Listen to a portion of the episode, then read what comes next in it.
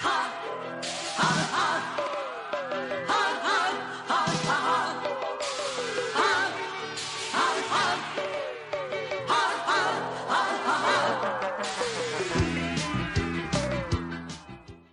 小朋友们，大家好，我是亮亮和小黑的爸爸，天亮听广播叔叔。今天我们讲《西游记》第二十五回，大战青龙山。在上一回中，豹头山的黄丝精将金箍棒、九齿钉耙和降魔杖偷走，悟空、八戒和沙和尚扮作小妖和卖猪官打入。豹头山夺回宝贝，不料黄狮精请来九头狮子，把唐僧和玉华国王父子抓走。土地神告诉悟空，这九头狮子非得天尊才能收服。原来这九头狮子是天尊的坐骑，趁师奴喝醉，偷跑下界成妖，告别了玉华国王父子，唐僧师徒。继续西行。这天，他们进入天竺国外郡金平府。他们看见有座慈云寺，就想进去歇歇马，吃顿斋饭再走。主持和尚出门相迎。吃完斋饭，主持和尚劝他们再多待两天，因为过两天就是元宵节。唐僧答应了。元宵节这天，唐僧随众生来到城里，城中灯火辉煌，香火不断。他们在金灯桥口见三盏大灯，异香扑鼻。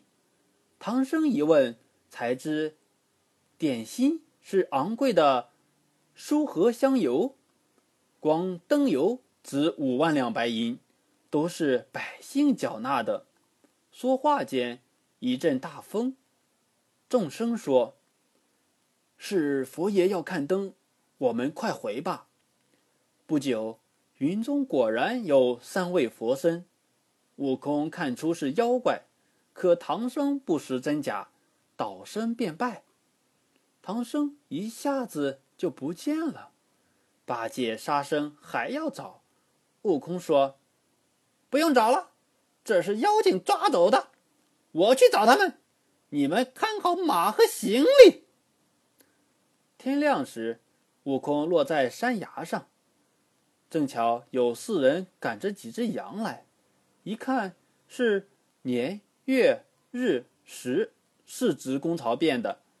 他们告诉悟空，此山叫青龙山，有个玄鹰洞，洞里有三个妖精。大妖叫解寒大王，二妖叫解暑大王，三妖叫解尘大王。悟空找到洞门，不敢擅入，站在外边喊：“妖精，快还我师傅来，否则把你们打个稀烂！”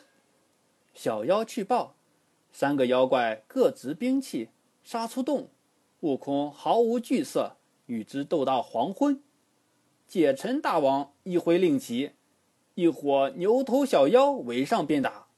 悟空连忙脱身，向沙僧、八戒说了经过，又变成萤火虫，进洞去探虚实。悟空进洞，解了捆唐僧的绳索，然后领唐僧出去，被小妖发现，小妖大叫。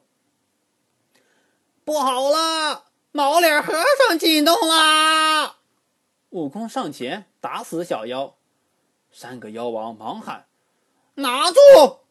唐僧吓得走不动道了，悟空无法，只好自己杀了出去。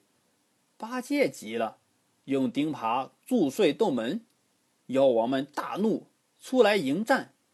苦战多时，解寒大王一声令下。众小妖抓住八戒、沙僧，悟空纵云脱身。悟空上天去搬兵。太白金星说：“这山妖是犀牛精，只要四目擒星去，就能降服。”说着，领悟空去奏明玉帝。玉帝命四目琴星下凡捉妖。四目琴星、角木蛟、斗木蟹、奎木狼、景木案，随悟空来到青龙山玄阴洞。他们叫悟空引妖怪出来。悟空引出三个妖王。